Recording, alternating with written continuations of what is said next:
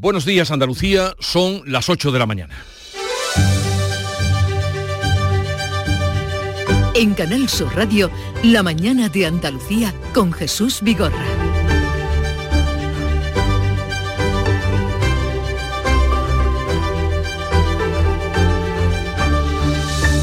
Andalucía va a sumar 184 hectómetros cúbicos de agua gracias al tercer decreto de sequía de la Junta que impulsa 25 nuevas infraestructuras hídricas.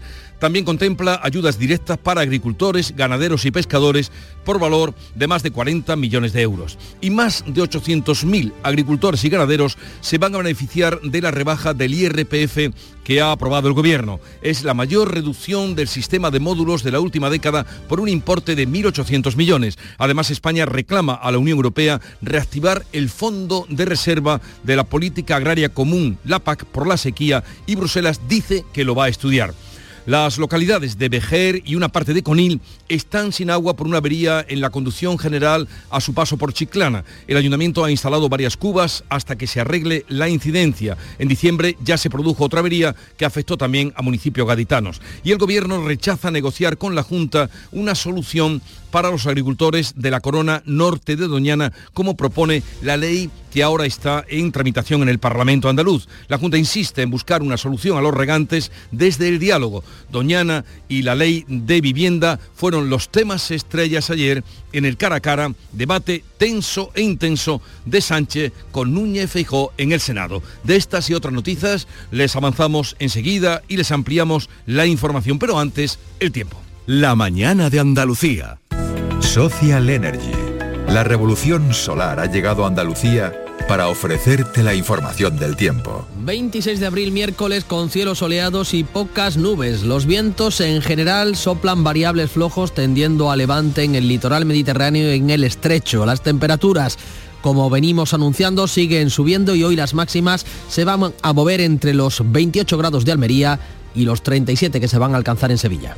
En abril, Sol 1000. Aprovecha el cambio de hora con Social Energy y disfruta más horas de sol, más ahorro. Aprovecha las subvenciones disponibles para ahorrar hasta el 90% en tu factura con tus paneles solares gracias a nuestras baterías. Primeras marcas con hasta 25 años de garantía. Estudio gratuito en el 955 44 11 11 y socialenergy.es. La revolución solar es Social Energy.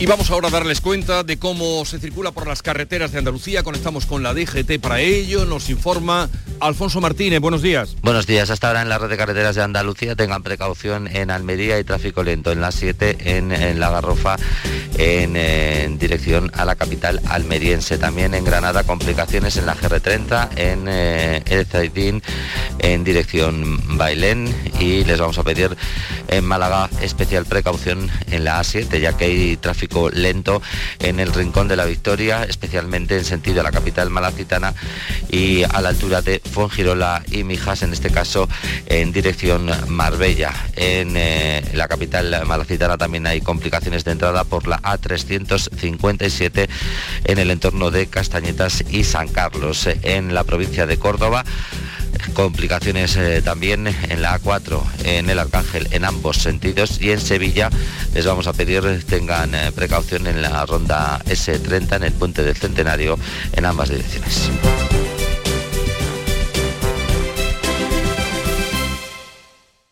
Serían 20 con 32. ¿Quiere bolsa? Yo querer querer, la verdad. Es decirte que... me voy a emocionar. Que te quiero como si fueras mi propio hijo. Pero... Como mi hijo, he dicho. Extra Día de la Madre de la ONCE. El 7 de mayo, 17 millones de euros. No te quedes sin tu cupón. Cómpralo ya. Extra Día de la Madre de la ONCE. Ahora cualquiera quiere ser madre. A todos los que jugáis a la ONCE, bien jugado. Juega responsablemente y solo si eres mayor de edad. En Canal Sur Radio, la mañana de Andalucía con Jesús Bigorra. Noticias. Vamos a contarles la actualidad de este día que pasa indudablemente por la por el agua, por la falta de agua, y eso ha hecho que se haya aprobado el tercer decreto de sequía de la Junta que prevé beneficiar a casi 3 millones de andaluces. Moviliza 163 millones para conseguir 184 hectómetros cúbicos extras de agua. Manuel Pérez Alcázar. Se impulsan 25 nuevas infraestructuras por 120 millones que apuestan por las aguas regeneradas, la ejecución de conducciones para regadío y la mejora del abastecimiento, reduciendo así las pérdidas. La consejera de Agua, Carmen Crespo, reclama al Gobierno que ejecute las obras hídricas que tiene pendientes en Andalucía, como la mejora de la estación de tratamiento de agua de Sierra Bollera en Córdoba o conducciones en Rules, en la costa tropical de Granada. Por tanto, pedimos un nuevo decreto de sequía abundante para el Guadalquivir, medidas para nuestros agricultores y ganaderos y, por supuesto, que las obras se comiencen ya, que necesitamos desaladoras, necesitamos las presas de regulación, necesitamos todas las actuaciones hídricas que tiene el Estado y se lo debe a Andalucía. Esto no es una cuestión de confrontación, es una cuestión de necesidad. El decreto de sequía de la Junta incluye ayudas directas para agricultores, ganaderos y pescadores por 43 millones de euros y la exención de impuestos como el canon del agua o las tasas portuarias. Pues también abundando en esa situación, unos 800.000 agricultores y ganaderos se van a beneficiar de una rebaja de entre el 25 y el 50% en el IRPF por la cosecha del año pasado. El Gobierno eleva el ahorro fiscal a 1.800 millones, según ha apuntado o adelantado el ministro Luis Planas, Nuria Durán. Se podrá desgravar la compra de piensos, fertilizantes, la luz o el gasoil. En el olivar, el almendro y la apicultura, las deducciones llegarán al 50%. La Junta y las organizaciones agrarias coinciden en que la rebaja es insuficiente, dada la extraordinaria gravedad de la situación, que viene arrastrada del año pasado, pero que no tiene nada que ver con la sequía de este año. Antonio Rodríguez de COAC y Dori Blanque de Asaja piden por ello una rectificación. Es una ayuda, sobre todo en todos los sectores que van por módulos, que, que queda todo eso más simplificado, pero que no es una solución. Se ha quedado también fuera los frutos cítricos de nuestra provincia y bueno, se ha podido acoger sandía y lo extensivo y ganadería. Nosotros lo que esperamos es que haya una rectificación de errores de esta orden, que se incluya el resto de productos hortícolas. Quienes hayan presentado ya su declaración de la renta podrán hacer una modificación para acogerse a esta reducción general del rendimiento. Lo explicaba el vicedecano del Colegio de Economistas de Jaén, Rafael Peralta. En caso de que tu devolución sea superior, se aplicará esa segunda devolución mayor y si resulta inferior, pues como hay plazo todavía, se producirá ese ajuste. Y en caso de que le hubiera salido a pagar y ya hayan pagado, pues entonces habrá que solicitar una rectificación el Ministerio de Agricultura ha reclamado a la Comisión Europea activar la reserva de crisis de la PAC por la sequía y la utilización de fondos FEADER. Los datos actualizados este martes dejan el estado de los embalses andaluces por debajo del 29% de su capacidad. Ante la escasez de agua, algunos agricultores de la provincia de Córdoba han comenzado a segar parte de la cosecha y convertirla en alpacas de heno para alimentar así al ganado. Miguel Vallecillo. Esa es la solución que han decidido tomar ante la subida del precio del pienso. La tierra está agrietada por la sequía y el grano no crece como es debido, sobre todo en los cultivos orientados al sur, por lo que tiene un rendimiento bajo y de muy mala calidad. Sin embargo, el heno mantiene todavía cierta humedad que lo convierte en apto para los animales, por lo que algunos agricultores han decidido segarlo y guardarlo eh, para alimentarles. Bruselas va a estudiar con urgencia la petición del ministro de Agricultura, el ministro español, de que se active el Fondo de Crisis de Reserva de la Política Agraria Común, la PAC, para compensar las pérdidas por la sequía. El comisario de Agricultura, el polaco Janusz Wojciechowski, ha recordado que la concesión de ayudas extraordinarias del Fondo de Crisis debe contar con una mayoría cualificada, pero que tiene en cuenta la petición de España. Tenemos que entender bien el problema y conocer el importe de las pérdidas por la sequía. España ha reiterado su petición y sí, vamos a examinar con urgencia la cuestión. En su carta, Luis Plana solicita no solo la activación de la reserva de crisis de la PAC, también la posibilidad de utilizar las cantidades no ejecutadas de los fondos FEDER para apoyar a agricultores ganaderos ante la excepcional situación de sequía. Entendemos que la circunstancia que está padeciendo España, también Portugal, es una circunstancia excepcional, muy superior a lo que nos encontrábamos la semana pasada en el informe Copernicus que llevaba a cabo la Unión Europea. Es verdad que hay sequía, que hay altas temperaturas, pero son mucho más acentuadas en el caso de la península ibérica. Y hay algo más en las medidas que se buscan para favorecer al campo y en este caso a los trabajadores. El Congreso aprueba la toma en consideración de la proposición de ley de Unidas Podemos que pretende eliminar las peonadas para el cobro de la ayuda de los jornaleros de Andalucía y de Extremadura. La tramitación de la reforma ha sido apoyada por una amplia mayoría y la abstención de PP, Vox y Ciudadanos. Pretende mejorar las condiciones de medio millón de trabajadores agrarios andaluces y extremeños con medidas como aumentar el salario, que es ahora de 480 euros. Entre sus novedades, ese planteamiento de suprimir las 35 peonadas como requisito para el cobro de la ayuda. También la eliminación de la cotización a la seguridad social. El diputado andaluz Pedro Onrubia ha explicado que se trata de proteger a los jornaleros. Lo que hacemos también es establecer una vinculación entre el cobro del subsidio y el, salario mínimo interprofesional, en lugar de que sea con el IPREN como es eh, actualmente. Solo con este cambio, solo con esta vinculación, automáticamente se le estaría elevando la cuantía del subsidio que cobran los jornaleros y jornaleras en 60 euros. La proposición de ley contempla la creación de un nuevo cuerpo de inspectores especializado en vigilar que todas las empresas cumplan con los convenios del campo. Vejer y parte de Conil están sin suministro de agua desde ayer martes al mediodía por una avería en la conducción general a su paso por Chiclana. Salud Botaro. El consorcio de aguas de la zona gaditana trabaja ya en su reparación, pero mientras el ayuntamiento de Vejer ha instalado cubas de agua en distintos puntos de la localidad. Su alcalde Manuel Flor. Según nos dice, están trabajando eh, por la zona de Chiclana, que es donde se encuentra la avería.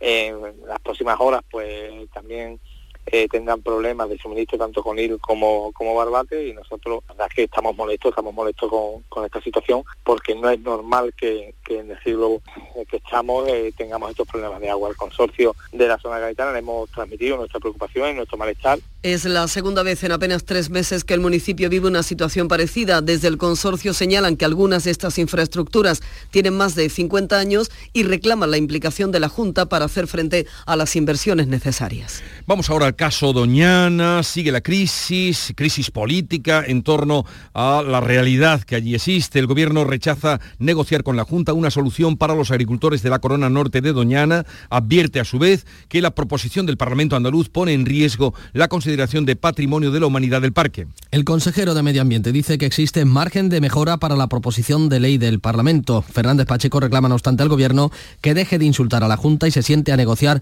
una solución para los regantes. Menos meter miedo a la gente y más sentarse a hablar, a comprometerse y a explicarle a la gente cuál es la alternativa del Gobierno de España para las familias del condado de Huelva, para la agricultura de Huelva. Yo personalmente estoy deseando escucharla y estoy seguro que en Huelva también. La vicepresidenta Teresa Rivera rechaza negociar mientras no se retire la propuesta que asegura pone en riesgo los fondos europeos y la posibilidad de que Doñana pierda la condición de patrimonio de la humanidad. Siguen tonteando con algo que nos puede costar a los españoles mucho dinero a cambio de nada. Porque si somos condenados y se nos imponen multas coercitivas, esas multas se mantienen hasta tanto se deje de aplicar la ley.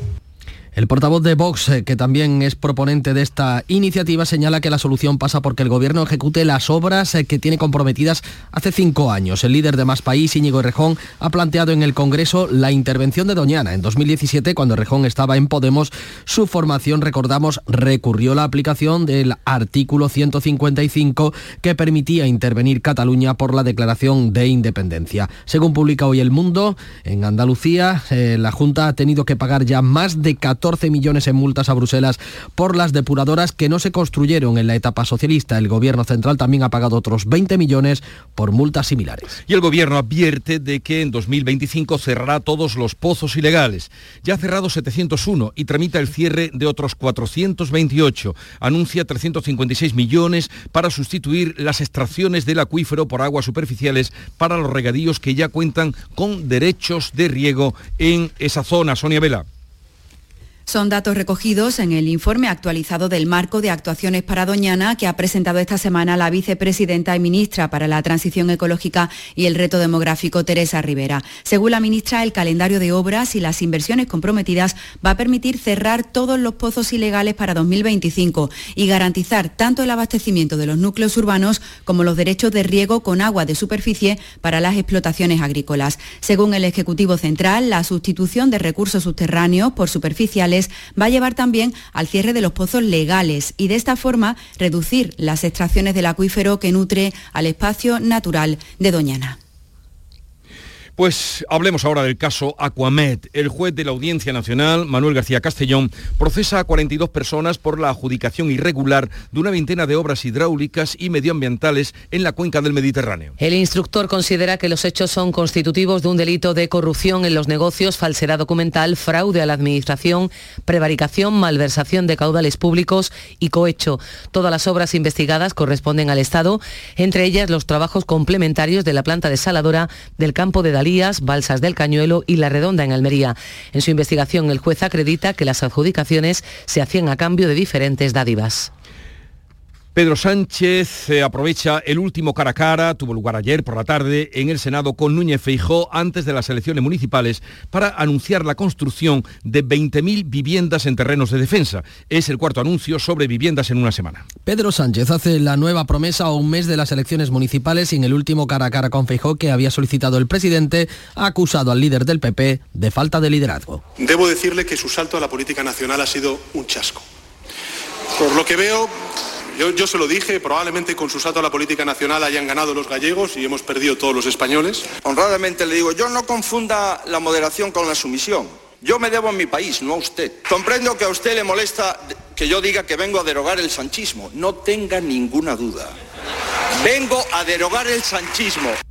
Y en relación al asunto de la vivienda, Andalucía es la segunda comunidad con más ocupaciones irregulares en el primer trimestre de este año. Nuestra comunidad ha registrado entre enero y marzo 594 ocupaciones ilegales de viviendas, según datos del Ministerio del Interior. Cataluña sigue estando a la cabeza y triplica esta cifra. Con todo, la infracción penal por ocupación ha descendido un 11% entre enero y marzo respecto al año pasado, según los datos de Interior. Con estas cifras, Vox ha defendido este miércoles, este martes, en el Congreso de los Diputados una proposición de ley orgánica que eleva las penas y agiliza los plazos y trámites para, desahucios eh, para poner solución a la ocupación. Pues vamos a hablar en este punto de la ley de vivienda que el Congreso de los Diputados prevé votar este jueves y que abre la puerta a una futura regulación de los alquileres de temporada, entre otras modificaciones. José García Montalvo es catedrático de Economía Aplicada de la Universidad Pompeu Fabra, especialista en desarrollo económico, mercado laboral de los jóvenes y economía inmobiliaria y bancaria.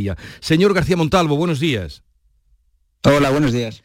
Ya que estábamos dando cuenta de una noticia en torno a las ocupaciones, mm, ¿la nueva ley eh, modifica o dónde modifica los procesos de desahucio o cómo los modifica? Bueno, la nueva ley impone fundamentalmente a los grandes tenedores que sean ellos los que tengan que, demostrar que efectivamente la familia o la persona a la que se va a desahuciar tiene una, serie de condiciones, entre ellas la que no es una familia vulnerable. O sea, tendrían que ser los grandes tenedores, nos ha dicho usted, los que tendrían que demostrar que esa familia eh, no es vulnerable. Sí, sí. hasta, ahora normalmente esa es una es una condición que son los servicios sociales los que tienen que, decidirla. Mm. ¿Y se añaden también requisitos para pequeños propietarios? Eh, bueno, para pequeños propietarios queda un poco, eh, no queda claro qué, tendría que suceder en ese caso, si sería una, una, decisión que se tomaría como hasta ahora o quién tendría que comprobarlo. Otra novedad de las muchas que hay eh, es que el proyecto de ley por el derecho a la vivienda prohíbe que el pago de la renta de alquiler se realice con dinero metálico. ¿Eso es así? Ah, ah, pues lo que yo, de lo que yo he leído no, pero digamos, eh, eh, hay, limitaciones generales a las cantidades que se pueden pagar en metálico, que aplican obviamente a cualquier, cualquier pago, incluidos estos, obviamente. Según su punto de vista, ¿qué aporta esta nueva ley de la vivienda? Bueno, aporta algunas cosas positivas, como la nueva, una nueva categoría de vivienda, vivienda asequible incentivada, aporta unas mejoras a los incentivos a los propietarios para poner viviendas eh, en alquiler con precios por debajo del precio de mercado. Y luego, bueno, pues aporta otras cosas que no serán tan relevantes como las recargas de IBI a las viviendas vacías, porque tampoco hay tantas viviendas vacías en zonas tensionadas. Y todo lo que se refiere al bono, al bono alquiler joven, que bueno, por la cantidad de presupuesto y por el tipo de, mecanismo que es, pues no, no, tendrá un gran impacto y luego, bueno, pues continúa con el error de, querer limitar las rentas en una situación en la que el problema es que no existe suficiente oferta de vivienda en alquiler asequible. ¿Cree usted que ese, eh, ese interés, esa voluntad de regular las rentas es harto difícil? Bueno, es un, es un error de, diagnóstico, básicamente. El, problema no es que unos pocos grandes tenedores controlan las viviendas y por eso hay que limitar los precios, que es lo que diría en los libros de texto que hay que hacer cuando existe un monopolio o un oligopolio, porque en España hay casi dos millones de personas que, que en su impuesto, en el impuesto sobre la renta declaran rentas inmobiliarias, por lo tanto que están alquilando alguna vivienda. No tiene mucho sentido hablar de un monopolio en una situación como esta. Los grandes tenedores de verdad, son el 5% del, total. Por lo tanto, la limitación de, los precios se aplica o se debe aplicar cuando existe este tipo de problemas, pero no cuando el problema es que hay cinco personas que van a alquilar una vivienda y entonces se produce un casting inmobiliario y el que gana 3.000 euros pues se lleva la vivienda y los otros se quedan sin casa. Que es lo que está sucediendo en estos momentos. Entonces, el que se queda con la casa, pues si tiene limitación de rentas, pagará menos renta, pero los otros siguen sin casa en alquiler. Claro, usted lo ha dicho muy claro, hay una, antes hay una demanda tan grande y, hay tanta escasez de vivienda que eh, funcionará la oferta y la demanda y poco podrá hacer esta ley. Muy poco y además esto de los pagos, se, prohibirán los pagos en metálico, bueno, por favor, cualquier, cualquier, en cualquier situación, en cualquier mercado, cualquier momento que se han producido limitaciones de precios, se ha generado un mercado negro. Es lo que sucede siempre que se produce una limitación de precios y aquí, aquí sucedería exactamente lo mismo. Sucedió en Berlín, ha sucedido en todos los sitios. Por lo tanto, los sobres llenos de efectivo seguirán pasando de mano por más que la ley diga que, no se puede pagar en efectivo, que se pueda pagar hasta determinada cantidad. Esto es completamente irrelevante. Y de esta puja que hay ahora mismo, que estamos viviendo eh, por parte del gobierno de eh, construcción de viviendas, cuando hasta ahora se han hecho tan poco, ¿qué piensa? Bueno, a ver, eh, en, en el año 2021 el ministro Ábalos en marzo ya anunció 100.000 eh, viviendas, de hecho, si recordamos el desglose eh, de esas viviendas, 11.000 11 de estas viviendas así va a construir eh, el SEPES, que es justamente el anuncio que se hizo ayer de las 20.000 viviendas, o sea, las 11.000 se han convertido en 20.000 en el nuevo anuncio de construir en terrenos, en terrenos de, donde defensa tenía espacios, etcétera. Las viviendas de Sareb en el 2021 eran 15.000, ahora se ha convertido en 50.000, aunque de esas 50.000 parte son terreno, parte ya están habitadas y de las 21.000 que quedan, pues en buenas condiciones están 9.000 y habrá que ver cuáles están bien localizadas. En el anuncio de, de 2021 habían 44.000 viviendas o 45.000 viviendas públicas que se iban a construir. En el anuncio de este, de ese sábado, el lunes ya me, ya me he perdido porque vamos bastante rápido en esto, habían 44.000, o sea, digamos, se, parece mucho al anuncio que se hizo en el año 2021, cambiando un poco las cantidades que, integran cada uno de los bloques de lo que es eh, la parte pública y la parte que iba a ser privada. Eh, José García, García Montalvo, catedrático de Economía Aplicada de la Pompeu Fabra, especialista en desarrollo económico y en el mercado de la economía inmobiliaria. Gracias por estar con nosotros. Un saludo desde Andalucía y buenos días. Un saludo, buenos días. Son las 8.23 minutos de la mañana, sintonizan Canal Sur Radio. La mañana de Andalucía. Hola, hijo. ¿Cómo te van las cosas? Dice mi mujer que trabajo demasiado y que tengo mucha tensión acumulada. ¿Tensión? ¿Y tú qué has hecho? Yo, garbanzos. Mmm, garbanzos. Anda, siéntate y come. Legumbres la pedriza. Tómate tu tiempo. En Canal Sur Radio por tu salud, responde siempre a tus dudas. El episodio de altas temperaturas es perceptible ya, aunque lo más duro se centra en los próximos días. El programa de hoy va a ser un especial dedicado a esta situación con la intención de encontrar todas las claves para protegernos y evitar complicaciones con las temperaturas que nos esperan. Especialistas en meteorología y profesionales expertos en medicina ambiental y medicina preventiva nos ofrecen esta tarde todas las claves. No te lo pierdas. Por tu salud, desde las 6 de la tarde con Enrique Jesús Moreno. Más Andalucía, más Canal Sur Radio. En Canal Sur Radio, la mañana de Andalucía con Jesús Bigorra. Noticias.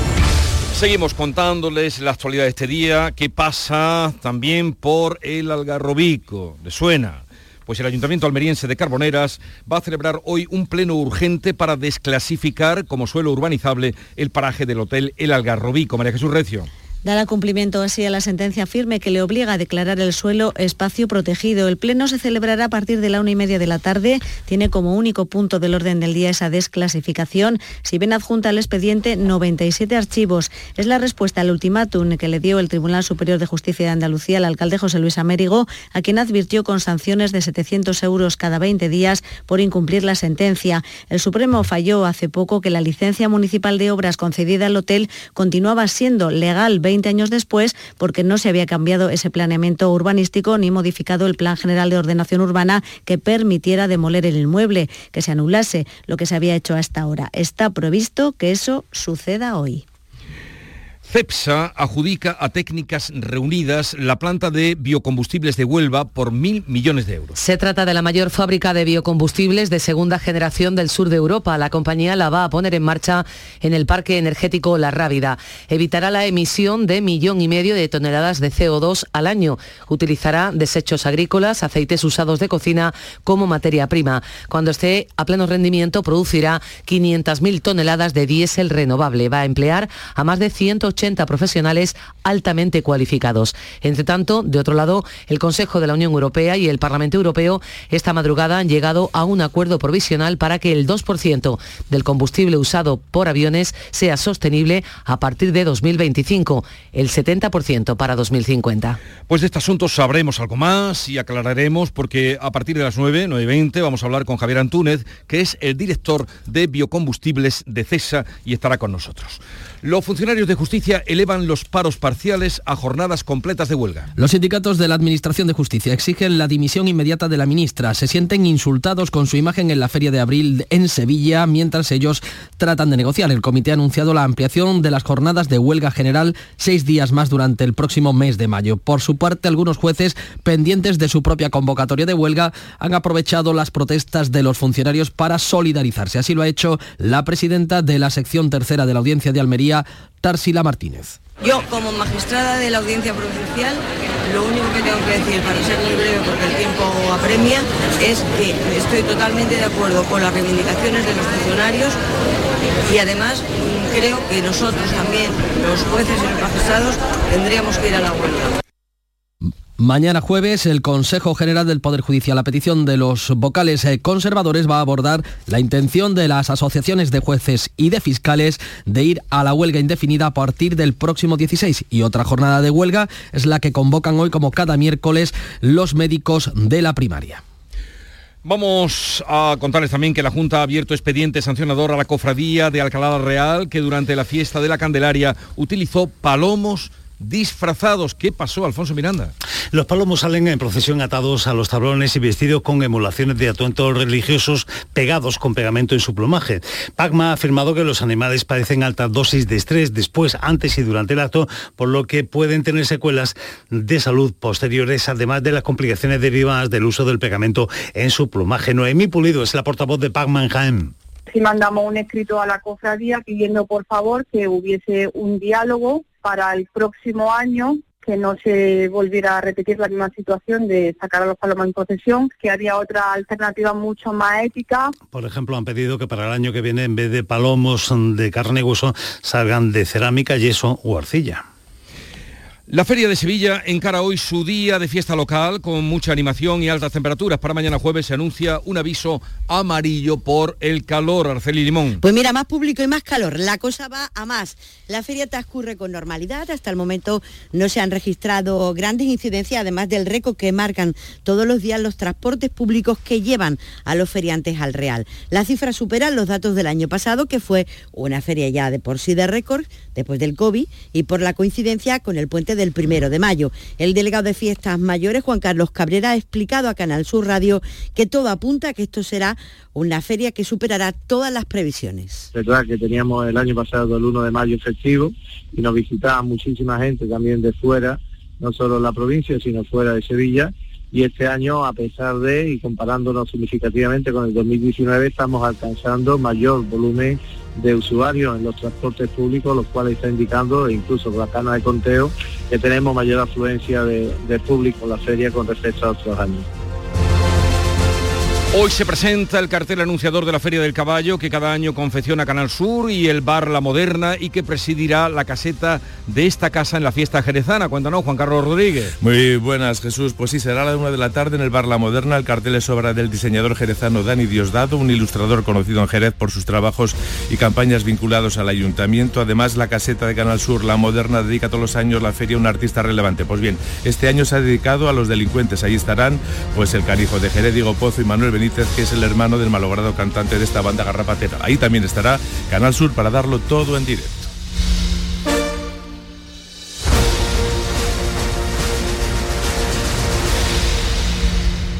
...8.30 minutos de la mañana, llega el tiempo de la información local y luego continuamos con la tertulia de actualidad.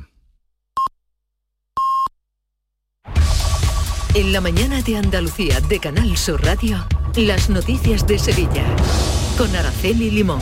Saludos, buenos días. Se lo avanzábamos hace unos minutos.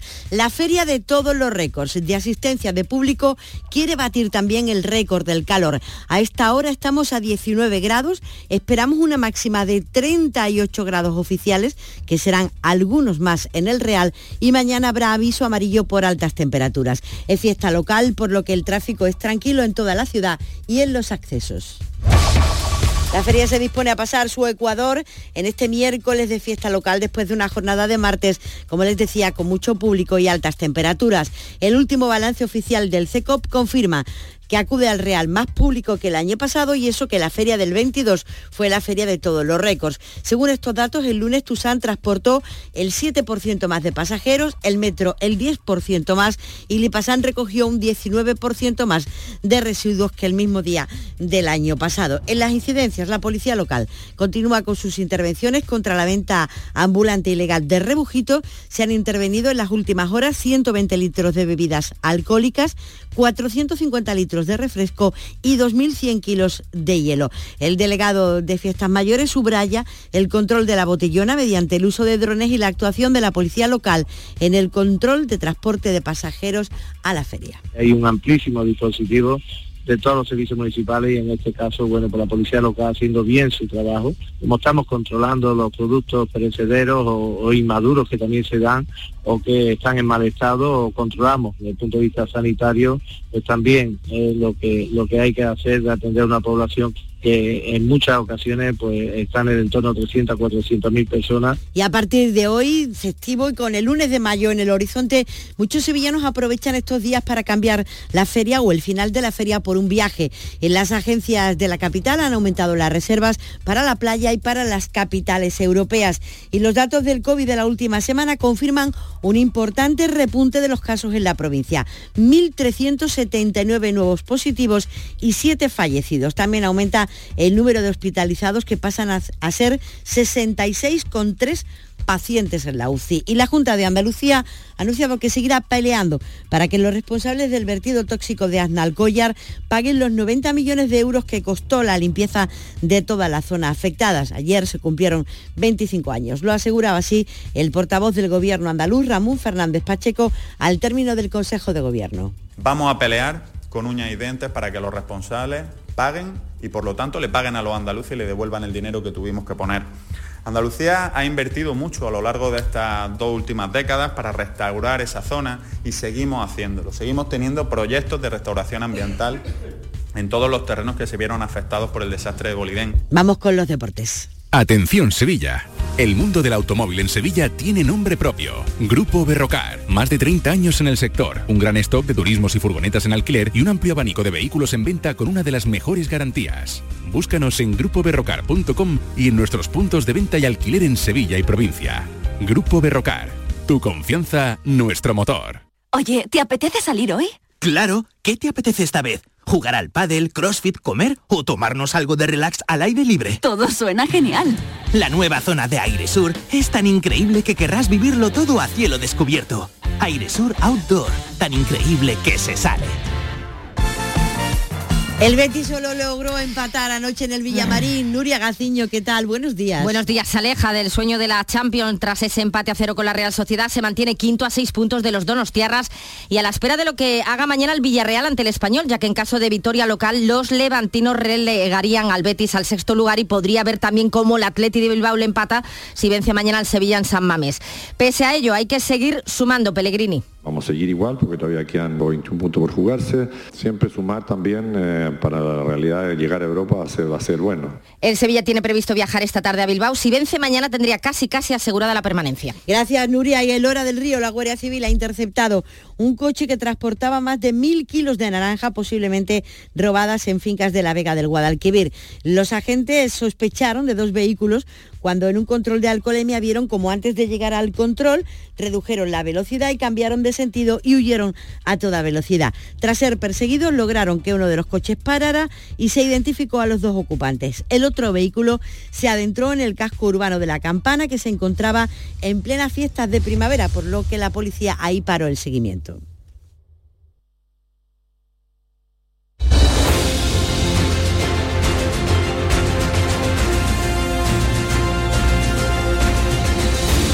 Son las 8.35 minutos de la mañana, sintonizan Canal Sur Radio y en un momento vamos a abrir tertulia de actualidad sobre los temas que les venimos contando hoy con Patricia Godino, Antonio Suárez Candilejo y Alberto García Reyes. Buenos días. En el sorteo del Eurojackpot de ayer, la combinación ganadora ha sido 12, 21, 24, 28 y 40. Soles 1 y 3. Recuerda, ahora con el Eurojackpot de la 11, todos los martes y viernes hay botes millonarios. Disfruta del día. Y ya sabes, a todos los que jugáis a la 11, bien jugado. Toda Andalucía y toda tu radio van contigo, cuando quieras y donde quieras. Porque la app de Canal Sur Radio tiene todas nuestras cadenas, con todos los programas que te gustan, las emisiones en directo y tus podcasts. En casa, en el trabajo, haciendo deporte, de compras, paseando. Descárgatela. Tienes todo Canal Sur Radio, Radio Andalucía Información, Canal Fiesta, flamencoradio.com y Canal Sur Radio Música para ti. Toda Andalucía y toda tu radio van contigo. Más Andalucía. Más Canal Sur Radio. Montepío, ¿en qué podemos ayudarle? Quería informarme sobre su seguro de decesos. Aquí tiene nuestra oferta. ¿Y en ese precio tiene cobertura completa? Sí, lo tiene todo cubierto. Compañía con más de un siglo de experiencia. Visite montepíoconductores.com. Montepío, lo tiene cubierto.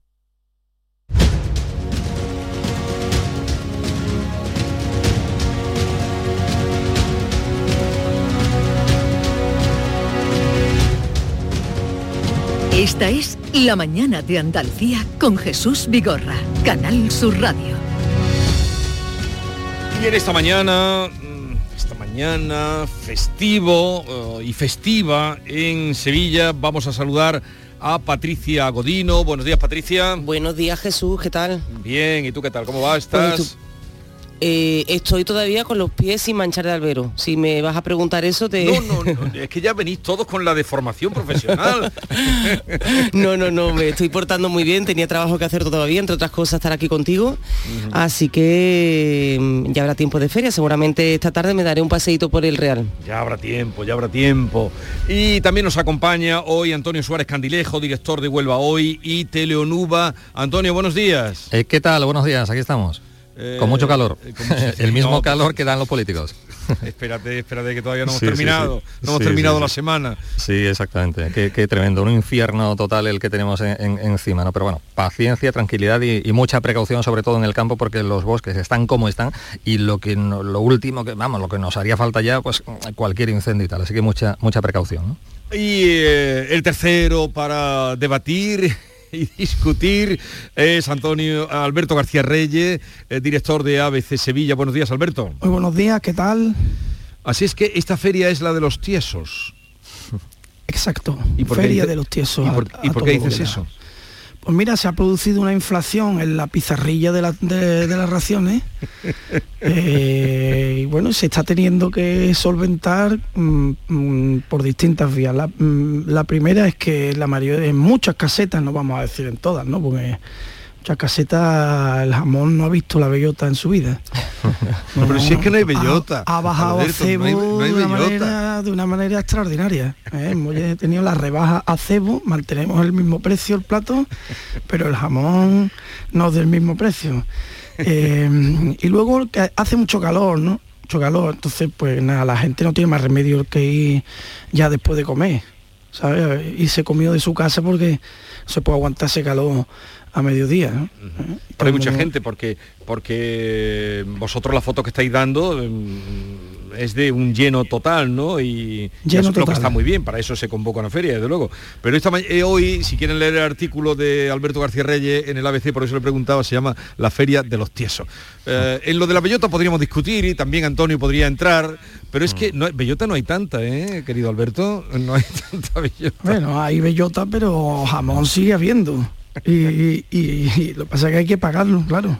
Eh, sí, pero, pero es verdad, Alberto, perdón, que te das una vueltecita por la sierra de Aracena y Picos de Aroche y te, das cuenta como este año hay mucha menos bellota, eh, en serio, que otros años. La sequía está, bueno, diezmando todo lo que es eh, la zona y tal, y sí es verdad, que hay, hay, mucha menos bellota que en otras ocasiones. Ah, seguro que Alberto tiene en la cabeza la, letra de la sevillana de Pepe Perejil. Oh, Pepe Perejil. me gusta Permito Hermano. Qué bueno, Pepe Perejil, qué grande. Como me alegra. Qué grande. Come jamón serrano de, pata, negra. Pues eso creo que se está viendo poco en la feria, ¿no? Yo, lo testaré esta tarde, seguramente. Algo hay, ¿no? Hay buenas casetas donde hay buen jamón, claro que sí, pero yo creo que la entrada de la, de la paleta de cebo y del jamón de cebo en la feria ha sido este año la gran noticia. ¿eh?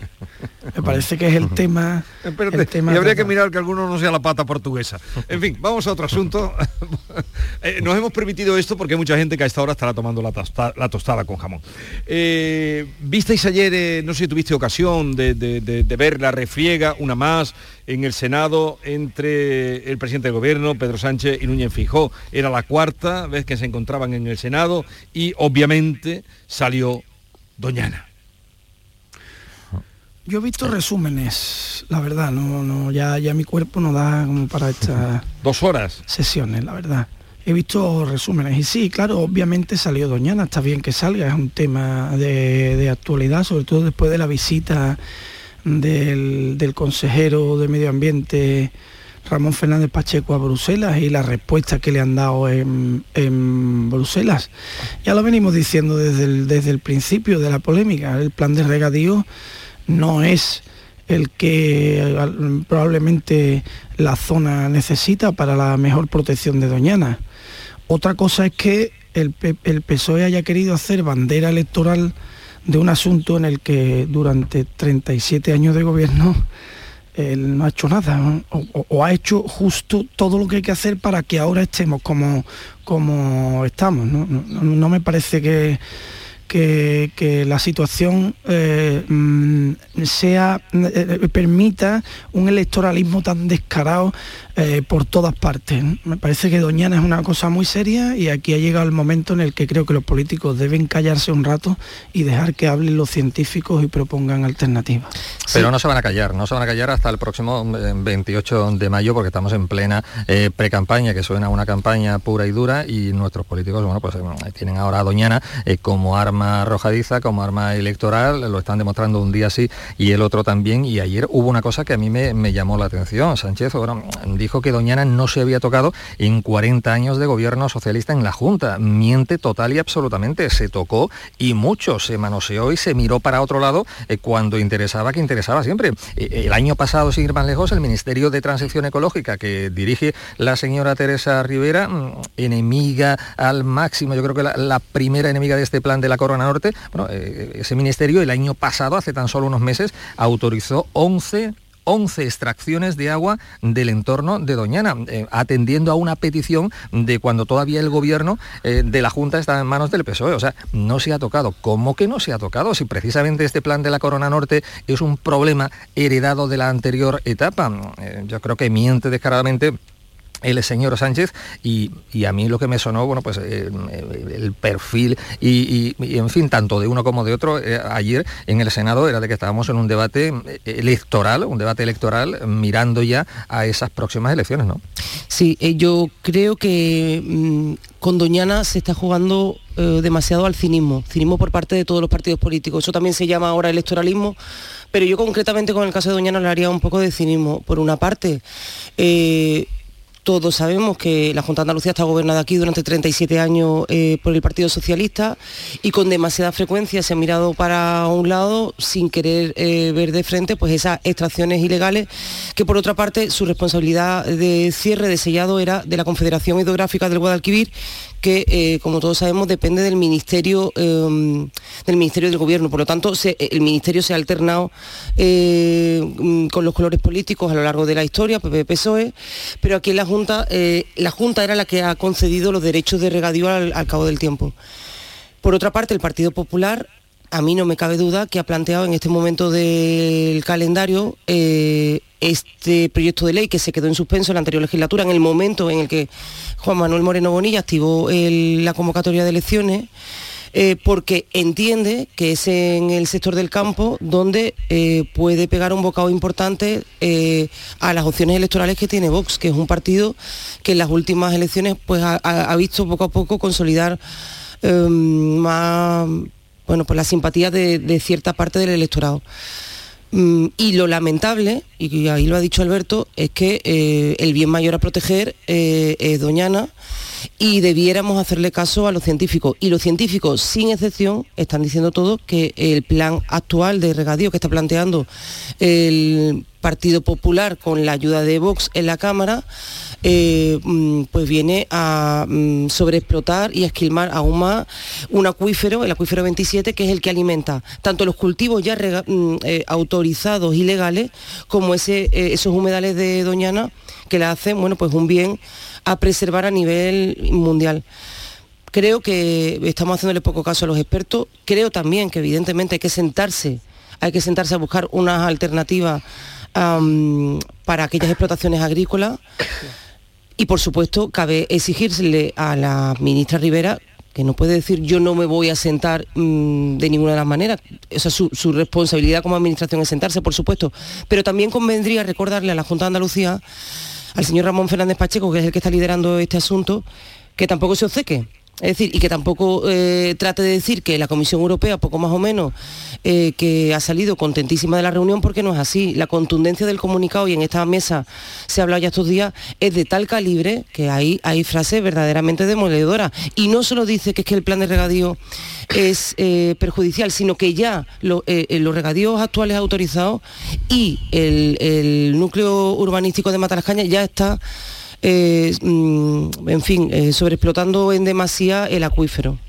Sí, pero que está muy bien, Patricia, lo que estás comentando, que claro, que Doñana es la principal cuestión y eso nadie lo duda. Yo creo que a los expertos efectivamente se le está prestando atención, la debida atención, pero ¿qué hacemos con esas 1.500 familias de agricultores? Sentémonos a negociar, démosle a lo mejor otras tierras en otra parte. Claro, claro. En fin, ha habido a lo largo de la historia ya los agricultores, ¿eh? ya los agricultores del condado están dando un buen ejemplo de, su conciencia, de su sensibilidad con lo que está pasando en el entorno. Desde hace ya algunos años están emigrando hacia la otra parte de la provincia provincia, términos municipales de, de Gibraleón, San Bartolomé de la Torre y Villanueva de los Castillejos, donde mm, gente del condado, dándose cuenta de que evidentemente allí el agua en estos momentos escasea, se están yendo a otras zonas, pero hay otras 1.500 familias que no tienen esa posibilidad de llevarse sus tierras a otro lado. Mm, eh, yo creo que eso hay que tenerlo también en cuenta. Aquí hay varias cuestiones a poner sobre la mesa. Todos los científicos efectivamente están diciendo que el plan que ha presentado el PP mm, no es bueno para Doñana.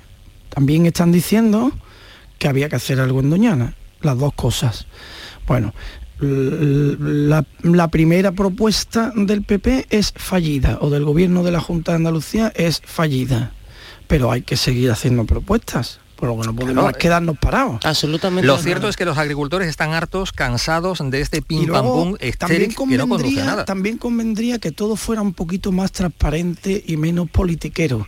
Eh, a mí lo de la ministra Teresa Rivera diciendo que no se sienta me parece un, brindis al sol que no se puede consentir en, una situación como la que estamos. Yo, usted es la ministra, usted se tendrá que sentar con quien sea.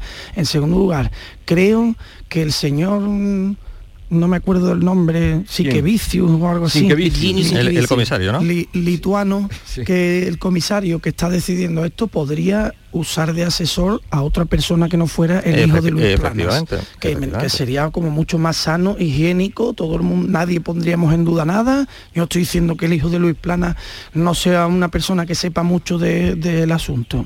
Digo que sería más higiénico que el asesor fuese otro. Eh, sobre todo porque, porque al, hijo, al hijo del ministro le asiste todo el derecho del mundo a trabajar, evidentemente, eh, Obviamente. pues eh, con quien quiera y pueda, ¿no? Pero por despejar alguna que otra sospecha, sobre todo en un tema tan delicado como este, yo creo que Luis Planas Jr. debería, de, no sé, mantenerse un poco al margen de, esta cuestión, ¿no? Pero yo creo que efectivamente aquí lo que sobra es bronca política, em, soluciones. A la ministra Teresa Rivera, efectivamente, debería apearse, bajarse de una vez de la prepotencia con que mira a esta provincia, dejar de insultar también de paso a los agricultores. Aquí no hay terroristas medioambientales, lo, dije la semana pasada, y, ya está bien. Yo creo que el sector agrícola de la zona demanda una solución. O sea, son pero sobre todo, Ricardo, ni 20, ¿no? Sobre todo quizá eh, aquellos que llevan haciéndolo bien. Eh, claro, claro, claro. Eh, sí, perdona, es que se dice que hay más de mil pozos ilegales, pero eso se ha venido permitiendo sí, durante gente que sabe de lo pozos. Sí, sí, sí. El pasado año se clausuraron, creo que fueron 500 y quedan 200, en fin, que son bastantes, ¿no? Pero que eso se ha venido permitiendo durante bastantes años de mirar para otro lado, que, que sí, que lo decía anteriormente Patricia, las competencias en este caso están compartidas entre el gobierno central a través de la Confederación Hidrográfica del Guadalquivir y la propia Junta de Andalucía, ¿no? Pero que no solo eso, Antonio, es que hace solo tres meses Juan Espadas estuvo allí y les prometió el plan de regadío. claro, claro. Pero Juan Espadas un día dice una cosa, al día siguiente dice la otra. La votación hace tres meses, hace tres meses lo dudo. Hace un año votó abstención. Hace un año votó abstención y luego abstención y hace tres meses estuvo por allí. Pero sí, bueno, pero hablando con y luego cuando el PSOE dio el viraje, oye, también hay que añadir un, un dato que no es menor, ¿eh? Mm, primero fue la ministra Teresa Rivera y no se presentó ni un solo alcalde de la zona Ah. donde predominan los alcaldes del PSOE y, luego ha ido Pedro Sánchez hace unos días y, tampoco. tampoco viene ningún alcalde. No, no, está claro. Pero vamos, ni siquiera la presidenta de la Diputación, que es a la sazón secretaria general del PSOE de Huelva tampoco, o sea, porque este es un tema delicadísimo, es que los propios, lo hemos comentado aquí en más de una ocasión, los propios alcaldes del PSOE del condado, en fin, con la boca pequeña, saben que evidentemente aquello tiene que tener una solución cuanto antes. Bueno, Gustavo Cuellar ha hecho una, ¿no? El alcalde de Moguer del PSOE desde hace ya bastante bastantes años, eh, ha hecho también recientemente unas declaraciones eh, diciendo, bueno, pues lo que intuimos todos, ¿no? Que, aquí hay que buscar una solución y que mm, a veces se habla desde Atalaya sin conocer el territorio. Sí, bueno, el, alcalde de Huelva, que tampoco tiene competencias en la zona, eh, Gabriel Cruz, decía, bueno, hace un par de días decía también, alineándose con lo que dice Gustavo Cuellar, que hombre, que la zona lo que requiere es un equilibrio entre lo que es la preservación de Doñana y el interés económico que, que produce los frutos rojos. Es que, es que se cierra el grifo y no sé, en media Andalucía claro, vosotros, trabajo, vosotros creéis que estamos hoy a 26 de abril. Eh, mes y dos días ¿no? para las elecciones, que antes del 28 de mayo habrá alguna, algún acercamiento, algún posible entendimiento en el tema de Doñana o, va, o nos extenuará. pero sería lo deseable. Yo lo dudo, yo lo dudo. No, sería lo deseable que, que se hiciera, pero que ahora Lo que pasa es que se hacen cosas muy llamativas, ¿no? Pues a ver, si el plan de regadíos que ha propuesto la Junta de Andalucía que se basa sobre todo en agua en superficie, como están repitiendo una y otra vez, para intentar explicar que no va a seguir esquilmando el acuífero de Doñana, no vale según el, el PSOE, podemos estar de acuerdo en eso, ¿por qué ahora la ministra Teresa Rivera de repente sí ha dado orden de que se licite el trasvase del río Piedra? Efectivamente, efectivamente, Es un dato importante porque ese ese trasvase se prometió en 2018 mm. eh, de la zona del Tinto de Piedras y es muy curioso como ahora, eh, porque realmente el PSOE sabe que hay un problema allí en la zona, aunque no lo, Pero porque ese trasvase ya se ha dicho también que vendría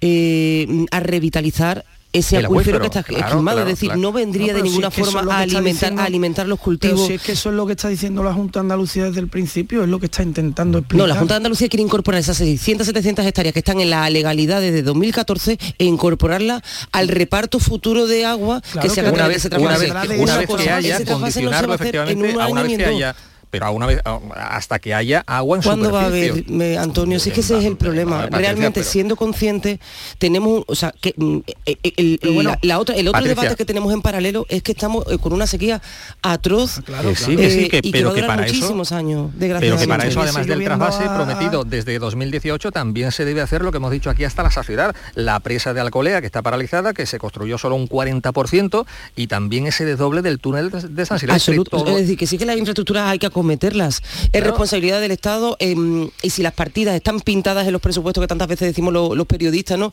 Que parece que el papel lo soporta todo y después a la realidad pocas veces se, se, mm, lleva a cabo. Pero evidentemente agilizar. tiene es responsabilidad del Estado acometerlas. Ahora, la realidad es que independientemente de que esas infraestructuras se hagan en un año, dos, tres, cuatro, cinco, que más, cinco años es lo que los ingenieros están diciendo que tardaría una infraestructura de ese calibre, la realidad es que qué agua va a pasar por ese eh, trasvase por esas canalizaciones si es que realmente no va a haber agua suficiente para alimentar tienes- esos cultivos Bueno, alegales. Entonces, tienes que para hacer recuperar los.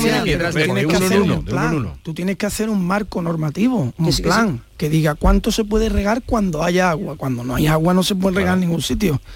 Eh, no- y no En se puede tocar el acuífero, pero tienes que hacer un plan y decidir cuántas hectáreas son de regadío y cuántas no. Y a partir de ahí, si no hay agua, no hay agua para nadie, ni para las que tienen el plan ni para las que no lo tienen, ¿vale? Ahora cuando haya agua, tú ya has legalizado, has hecho un marco normativo. ¿Dónde está la discusión?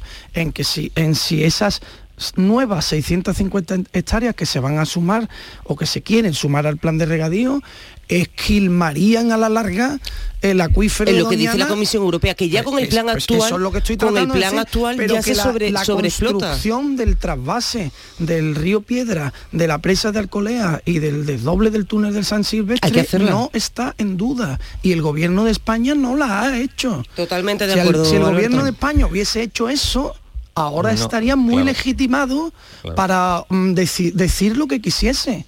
Pero es que aquí está todo el mundo muy deslegitimado. En primer momento, en, en primera instancia, porque cuando gobernaba en la Junta de Andalucía, permitió esos regadíos, la mayoría de los que hay hoy, ¿eh? que están en duda en este momento. Y en segundo lugar, porque estando en el gobierno de España, no ha hecho las obras hidráulicas necesarias. Por lo tanto, discutamos cuál es el plan bueno o malo para la, para la zona que ha presentado la Junta de Andalucía actual, pero también tengamos un poquito de vergüenza torera. Y exigirle las obras. Si yo, pero, si yo estoy de acuerdo pero, contigo. pero, Alberto, tú mismo y Patricia y Antonio estáis de acuerdo en que esa discusión no se va a producir antes de la Lamentablemente no. Pues entonces lamentablemente vamos, no. Yo- vamos de- dados. a partir del próximo día 28 llegará un momento Pero a lo eh, mejor nos de agotamos. calma. Bueno, A lo mejor nos agota porque son muchos días, ¿eh? Oye, llevamos desde el 3 de marzo fue cuando se días, ¿eh? registró esta proposición de ley en el Parlamento, 3 de marzo, la actual, la, la redacción actual.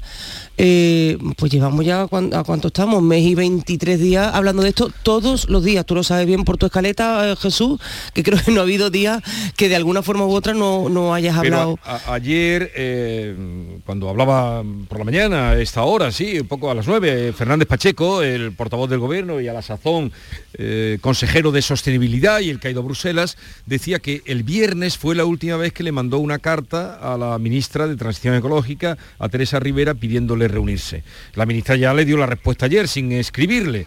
Eh, dijo que no se sentarían hasta que no se derogue, con lo que entonces estamos en tabla. Él decía que seguirá dejándose los nudillos, mm, tocando a las puertas de la Moncloa, pero que será como llamar a las puertas del cielo. Eh, Si es que nadie aquí quiere hablar con nadie, los regantes también se quejan de que hace ya tiempo pidieron una, una reunión con el secretario general del PSOE andaluz, Juan Espadas, y todavía están a la espera de esa reunión. Eh, La Junta se queja de que el gobierno no quiere eh, dialogar, el gobierno no se niega en vano. O sea, es que aquí nadie quiere dialogar eh, con nadie. Mientras tanto, conocemos datos como, por ejemplo, el que publica hoy El Mundo de que, bueno, pues eh, la Junta durante el gobierno socialista pagó 14 millones de euros en multas que tenían que ver em, con el agua por incumplimientos, eh, en algunos casos también relacionadas Sí, con, el, también con- hay otras con el multas. Parque Nacional de Bueno, Doñana, tenemos ¿no? la multa del También hay Tribunal Superior de multas. Justicia de la Unión Europea. También hay otras Sí, sí. multas al gobierno cuando También. estaba en el gobierno Rajoy, si esto... Y a, y a Sí, todo sí, sí. esto, y a Sí, todo esto, va- vayamos al principio de todo. ¿eh? Aquí, mm, de los que están hablando en voz alta de Doñana, han pisado Doñana dos. Sea, y también, ah, también hay que hacer un poquito de, de divulgación de qué es Doñana exactamente y por qué está así. Hay un libro que yo recomiendo, buenísimo, de Juan Villa, que es un, el- yo creo que el escritor que más ha pisado el, el- Lo el terreno, ¿no? ¿Eh? Eh, que se llama el libro portátil de Doñana, Sí. que la define y me, y me parece una definición extraordinaria. Tiene varias definiciones, una que dice campo de batalla, territorio en duelo o territorio eh, de, de agonía, pero hay uno que me encanta que es, es un mar en fuga.